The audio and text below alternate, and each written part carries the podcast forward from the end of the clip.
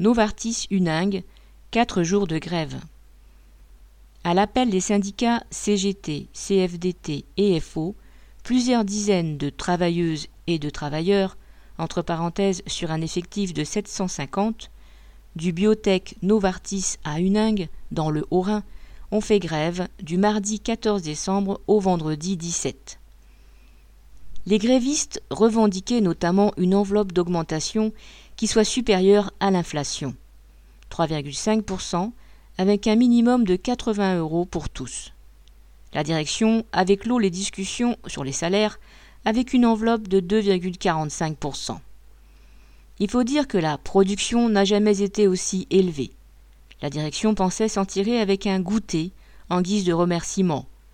Deux mandarines, un mini kouglof et un jus d'orange. Elle en a été pour ses frais.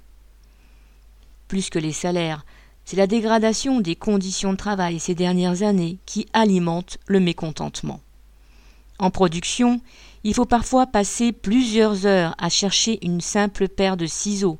Le matériel d'analyse est souvent indisponible, les montes-charges tombent en panne, etc. La sécurité aussi laisse à désirer, comme sur la nouvelle ligne de production, où des platines en acier de plusieurs centaines de grammes menaçaient de tomber du plafond. La seule mesure prise alors avait été l'obligation du port du casque pendant plusieurs mois dans les zones de production concernées.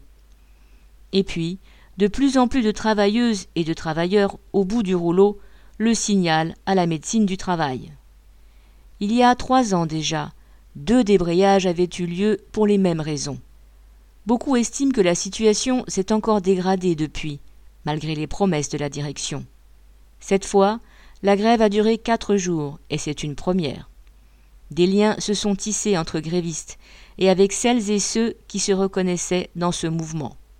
Si la direction n'a pas cédé aux revendications salariales, elle a dû prendre en compte celles qui concernent les conditions de travail. Correspondant Hello.